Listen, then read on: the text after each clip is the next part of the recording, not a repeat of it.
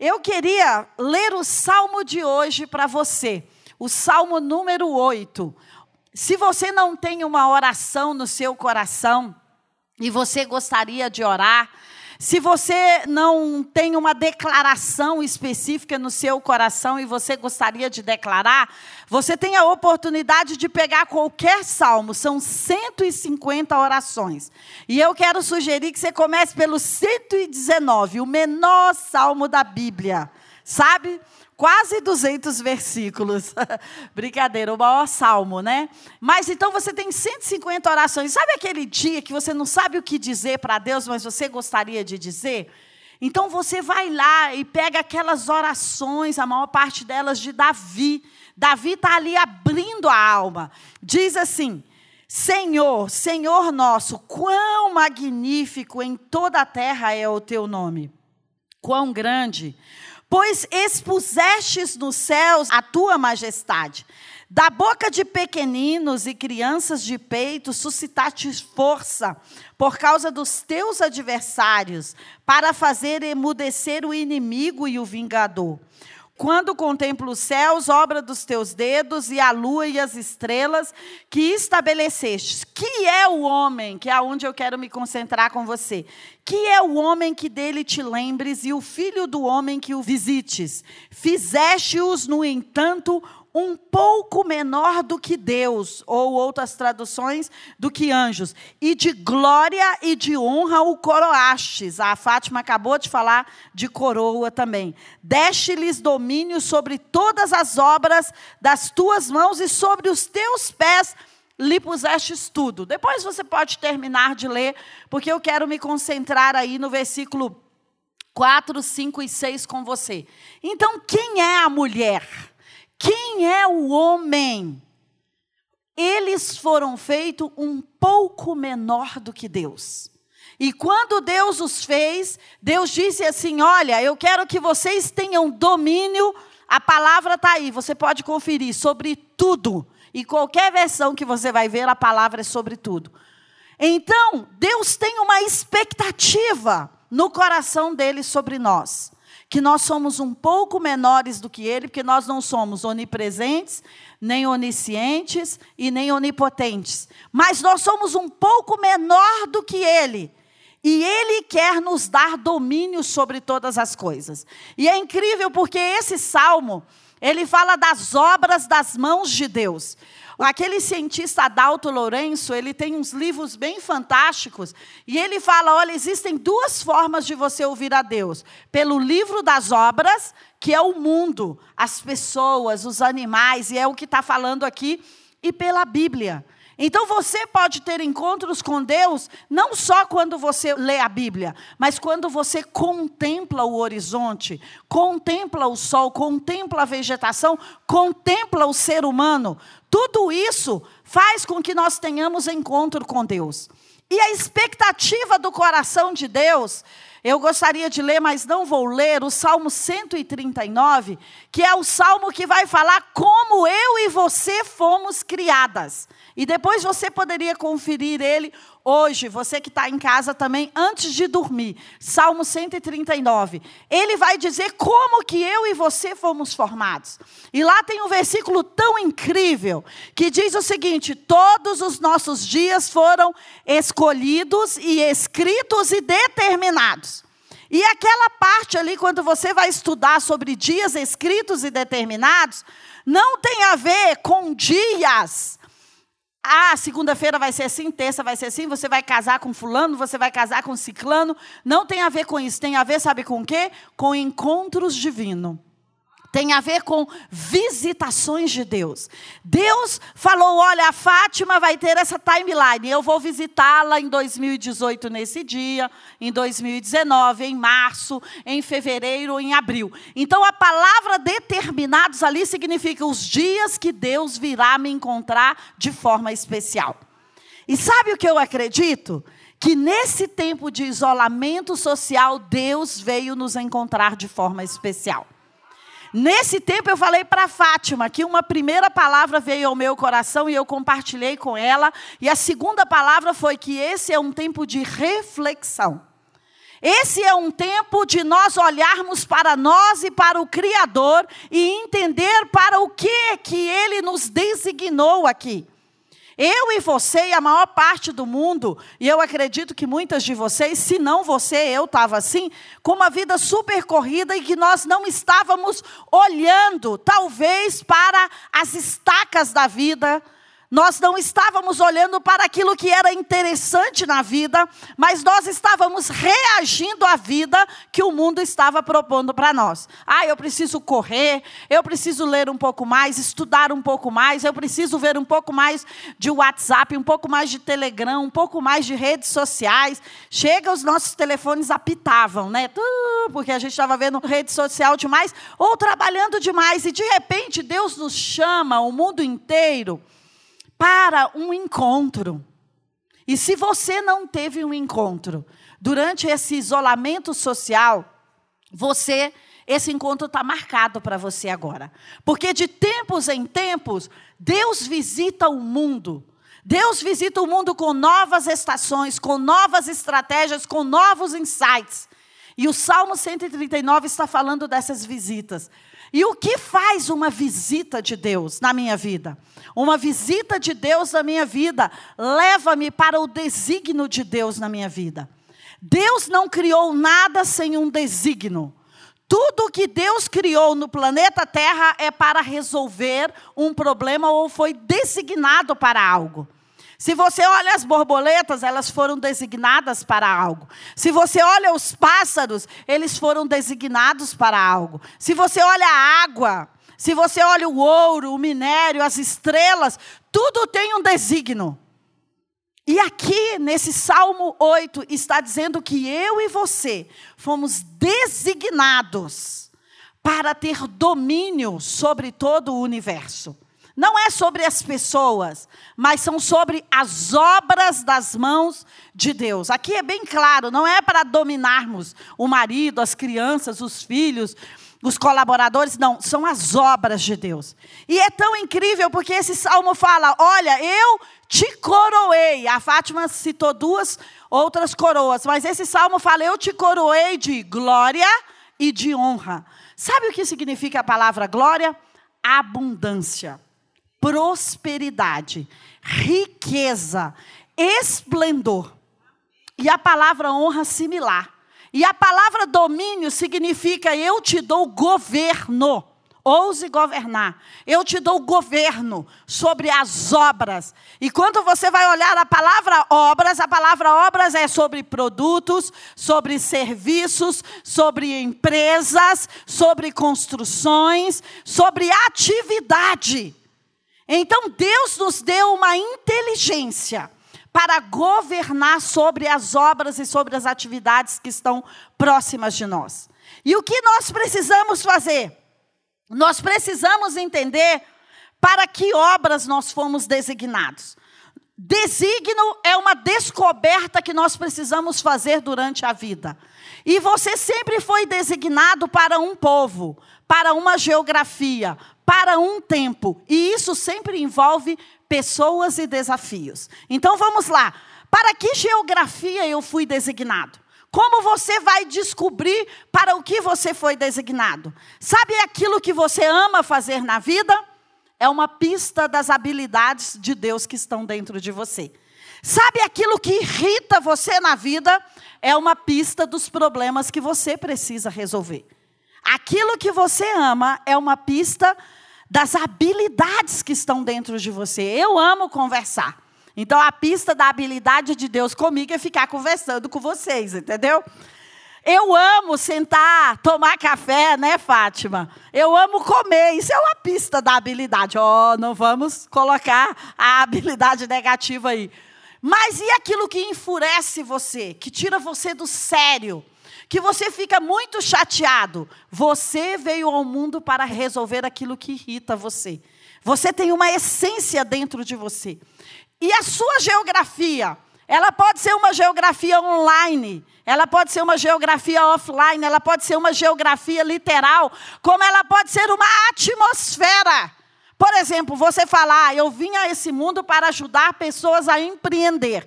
Empreender é uma geografia. Eu vim a esse mundo para ajudar famílias serem reconstruídas. Família é uma geografia. Você precisa descobrir qual é a geografia que Deus enviou você. Quer ver? Quando Deus forma a nação de Israel, Deus faz 12 tribos. E cada tribo tem um designo. Cada tribo foi chamada para guardar uma área do arraial. Cada tribo foi guardada para estar estrategicamente diferente no exército. Cada tribo foi, foi, foi dada uma porção de terra diferente. De acordo com o quê? Com as suas habilidades. Então, que habilidades você tem? De fazer comida, habilidades de fazer gestão, habilidades com RH, habilidades intelectuais, você gosta de estudar, então você é uma conteudista, você precisa descobrir as suas habilidades, porque elas são uma pista do que você veio fazer no mundo. E, de repente, nós não estamos na geografia que Deus nos chamou. E sabe, eu vi muita gente, como essa linda moça, senhora que veio contar aqui o seu testemunho, mudando de geografia. Eu vi muita gente mudando de geografia nessa época. E sabe, todas as vezes que Deus quis elevar alguém na Bíblia, se você vai olhar, olha, eu acho que todas as vezes, sabe? Eu não vou dizer 100% das vezes para não ser irresponsável, mas as que vêm à minha mente aqui, todas as vezes Deus mudou a família ou a pessoa de geografia. Deus mudou, inclusive, Jesus de geografia, ele foi nascer em uma outra geografia.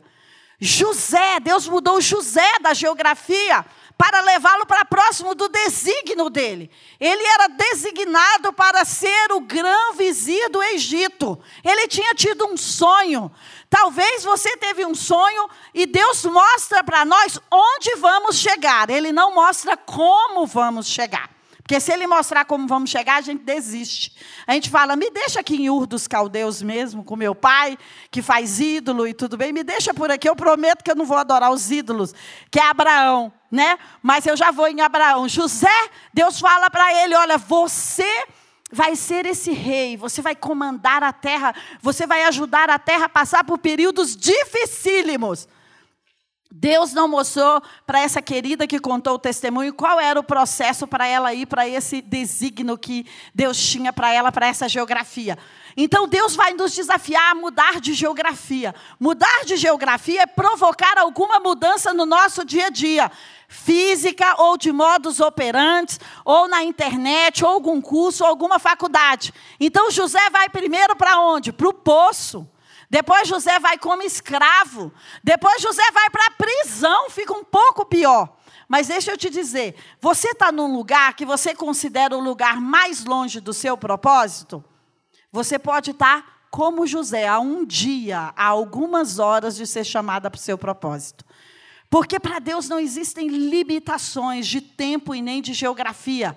Então José estava lá, naquela prisão, naquele calabouço, mas lá era o último step, era o último degrau para chegar ao propósito dele. Dali, ele foi ser de escravo, de prisioneiro ele foi ser o quê? O governador do Egito. Deus não tem problemas com escaladas. Deus não tem problema com que você saia do térreo e você chegue ao décimo primeiro andar sem passar por nenhuma das outras etapas. Sabe por quê? Porque você obedeceu o processo do seu designo. A Bíblia diz sobre José assim, e todo o tempo Deus era com José. Deus era com José no lugar difícil e no lugar fácil. Então ele estava passando pela escola do caráter, pela escola da personalidade, pela escola do comportamento com Deus. E Abraão? O que Deus fala para Abraão? Abraão, eu tenho uma promessa para você. Mas deixa eu te dizer, sai de Ur dos Caldeus. Qual é o seu Ur dos Caldeus? O Ur dos Caldeus era o lugar da parentela. Às vezes é necessário deixar a parentela. O Ur dos Caldeus era o lugar dos ídolos. Era o lugar da comodidade, da proteção. E para ir para o desígnio, geralmente eu vou passar por um lugar que não faz sentido. Por um lugar que parece um deserto, que eu não tenho a proteção dos amigos e dos familiares. Você já se sentiu assim? Você fala, com quem eu posso contar agora? Talvez esse é o caminho para levar você ao seu desígnio. Não que eu acho que você tem que andar sozinho pela vida, mas às vezes existe uma temporada, existe um tempo, existe um dia que você vai se sentir solitário ali. Sabe por quê? Deus chamou foi a você. Não foi a sua parentela. Deus chamou foi a você, não foi os seus melhores amigos. Tudo bem, pode ser que eles venham com você no desígnio, mas às vezes nós vamos ter que fazer decisões difíceis para mudanças. Mudanças sempre vão mostrar os nossos próximos passos. Mudanças sempre vão nos levar, quando você ouve a Deus sobre a mudança, sempre vai nos levar para mais perto de Deus. Esther, ela teve que sair de perto do tio dela e ir para o palácio.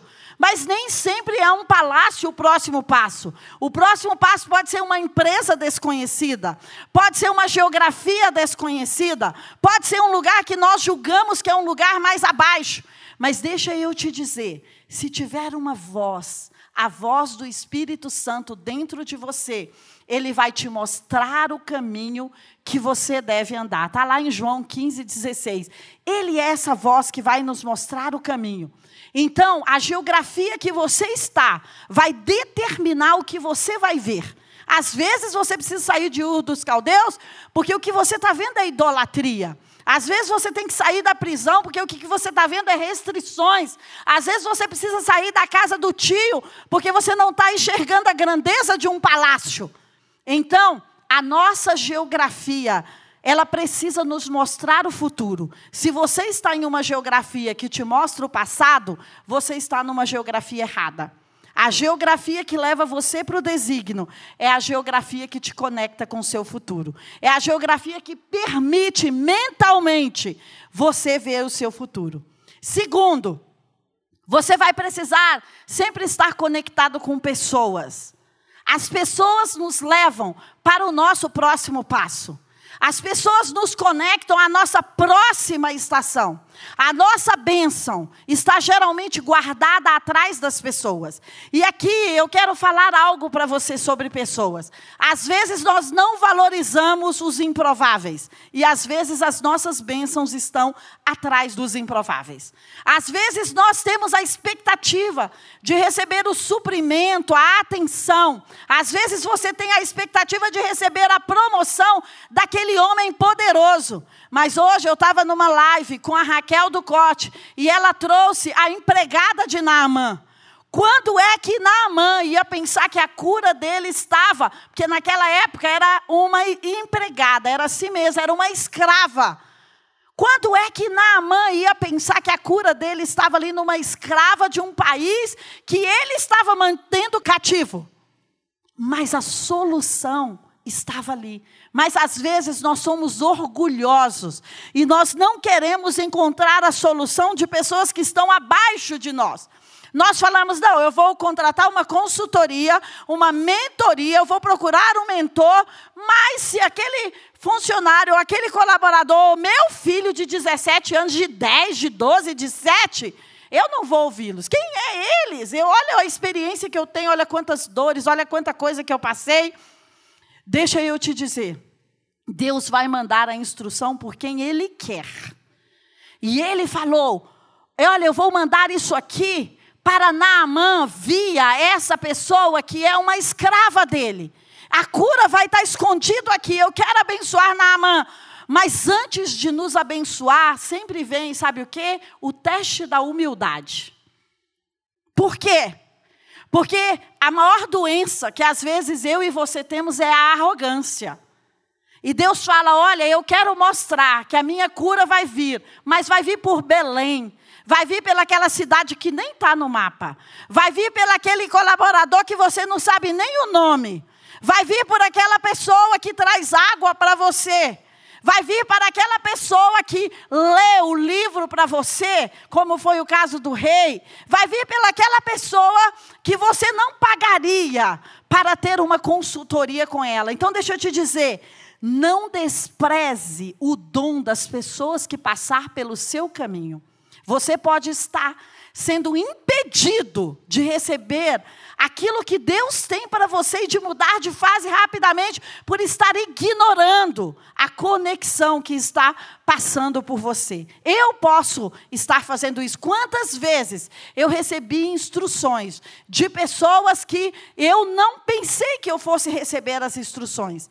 Porque as pessoas estão ali para nos ligar à próxima fase. Como também existem pessoas que estão ali para te impedir da próxima fase.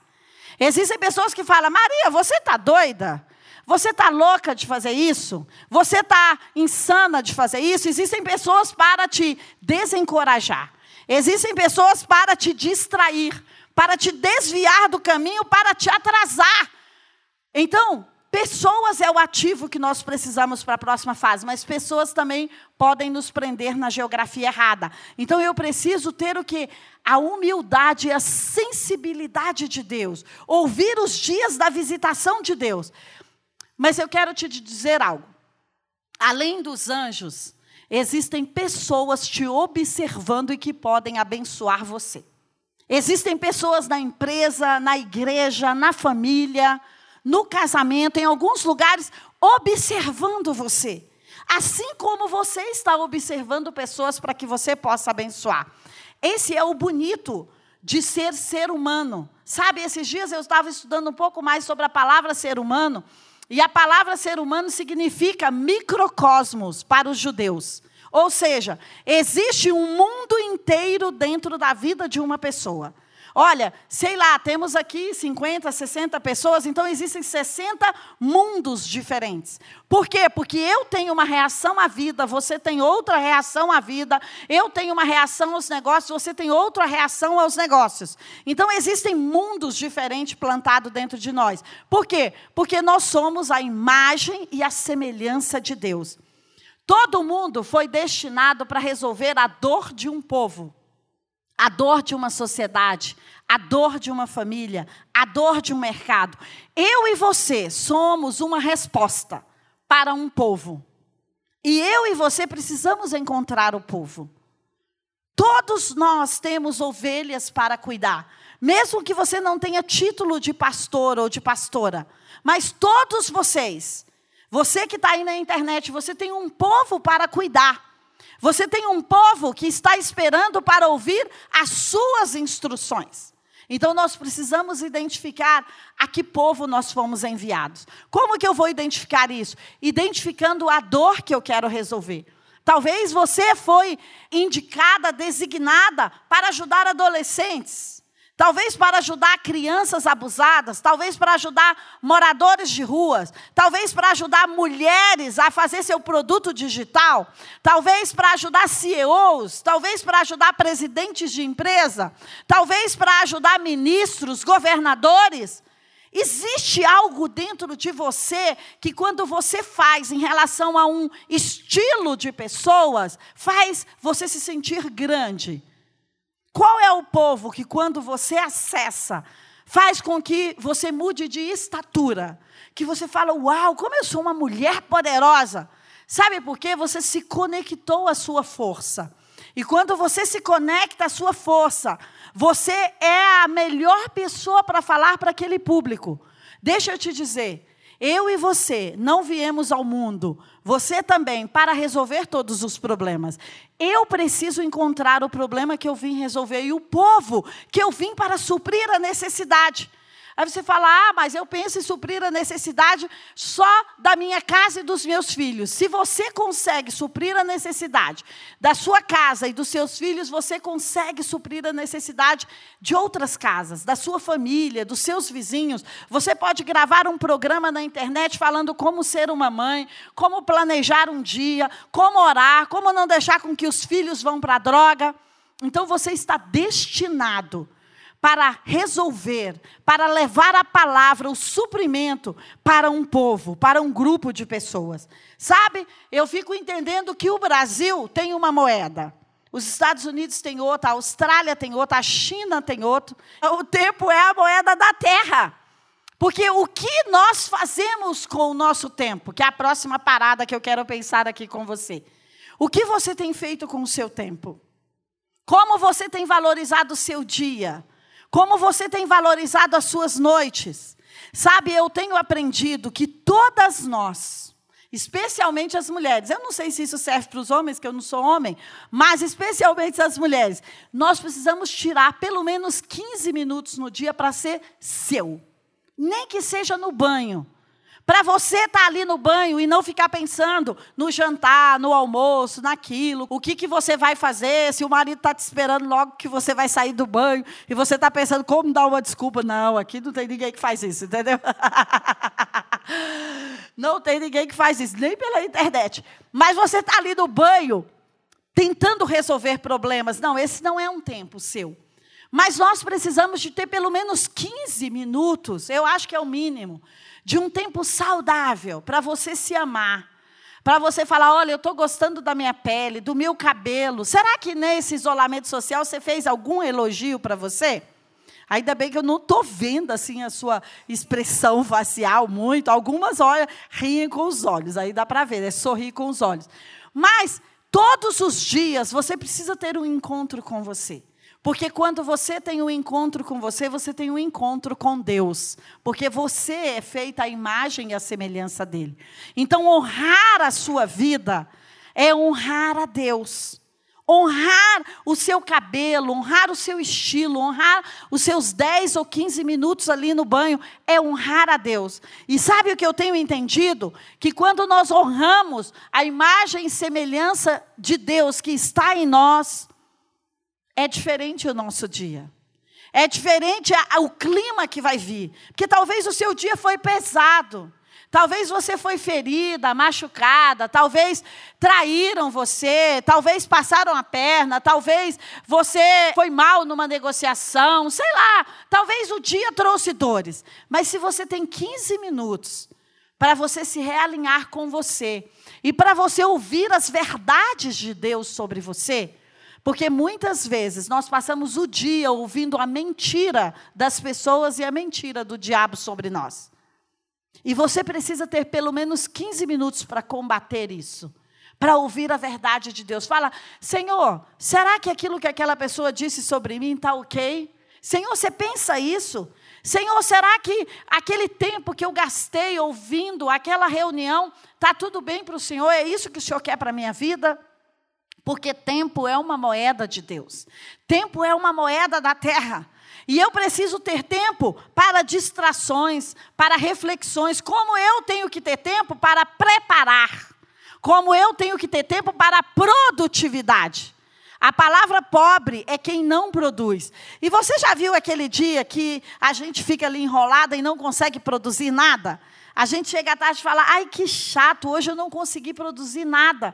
Não é legal, não combina com o ser humano ser improdutivo. Porque Deus nos fez para ser produtivo, mesmo que seja, hoje eu vou arrumar a gaveta de calcinha, hoje eu vou arrumar a gaveta de meia, hoje eu vou arrumar isso. Mas produtividade combina com todos nós, nos faz nos sentirmos vivos. Eclesiastes. O que, que Eclesiastes vai falar? É o livro que mais fala de tempos. Há tempo para todas as coisas. Para tudo tem um tempo. Que tempo você está vivendo? É a minha pergunta para você. Você está vivendo um tempo de preparo? Ah, não sei que tempo eu estou vivendo. Então está errado. Nós precisamos saber qual é o tempo que estamos vivendo. Se é um tempo de cura, se é um tempo de reflexão, se é um tempo de descanso, se é um tempo de produtividade, se é um tempo de desafio, se é um tempo de guerra, se é um tempo de avançar, se é um tempo de aprender com tanto conteúdo incrível que tem que estar tá aí. Agora o tempo, ele tem uma dobradinha super interessante. Eu posso ficar presa no passado e é um tempo. Deixa eu te dizer, é esse o lugar que o diabo quer que nós fiquemos. Existem três tempos especiais: o passado, o presente, que é o único que existe, é esse agora, e o futuro. E o nosso cérebro, muitas vezes, se divide só em dois: no passado e no futuro. E nós deixamos de viver o agora. Mas o agora é o tempo que existe. O agora são seus cinco pães e dois peixes. Você está sentada nessa cadeira aqui no CIA e você não deveria estar tá aqui pensando no dia de amanhã. Você deveria estar tá aqui conectada a uma instrução ou à atmosfera. Por quê? Se o diabo nos rouba o agora, ele também nos roubou o futuro. se ele nos faz alimentar o futuro com a nossa imaginação, com aquilo que nós vivemos no passado, ele vai minar o nosso futuro. Deixa eu dizer uma coisa bem baixinho para você. O passado já acabou. Não tem possibilidades dele voltar. Nenhuma. Ele acabou. Agora, o que eu vou fazer a partir de agora são as possibilidades que vão acontecer. Então, o que eu vou fazer com o meu futuro é uma escolha minha. E essa escolha é hoje, é agora. É o poder do agora, é o poder de ser presente hoje. Se você ficar gastando energia com aquilo que foi, Deixa eu te dizer, só o diabo está interessado nisso. Porque ele começa a intoxicar o seu cérebro. Ele começa a drenar as suas energias. Pensando, olha, eu não vou chegar em lugar nenhum. Então, se você tiver que passar por um processo de cura, separe um mês e passe por um processo de cura. Mas saia desse velório. Saia desse, desse mar remoto e chato e sei lá, e que está drenando as suas energias, porque o ser humano foi feito para avançar. O JB fala: a palavra homem é aquele que olha para o alto. Então nós precisamos olhar para o alto. Última coisa, nós precisamos, para ir para o nosso desígnio, encarar os nossos desafios. Qual é a guerra que você está vivendo hoje? A guerra que você está vivendo hoje é o sinal do desígnio para você. O diabo sempre vai nos atacar aonde ele sabe que nós seremos produtivos. Aonde você está sendo atacado? Essa é a sua área de produtividade. E geralmente nós ficamos lá, meu Deus, eu sou ruim demais nisso, eu sou ruim demais naquilo, não. Você não é ruim. O diabo está só tentando parar você. Ou o inimigo, ou o seu cérebro, ou alguma coisa está tentando parar você. Então, o que nós precisamos fazer? Avançar. Então, se você tem um leão para matar hoje, mate, porque amanhã vai aparecer um Golias, um urso.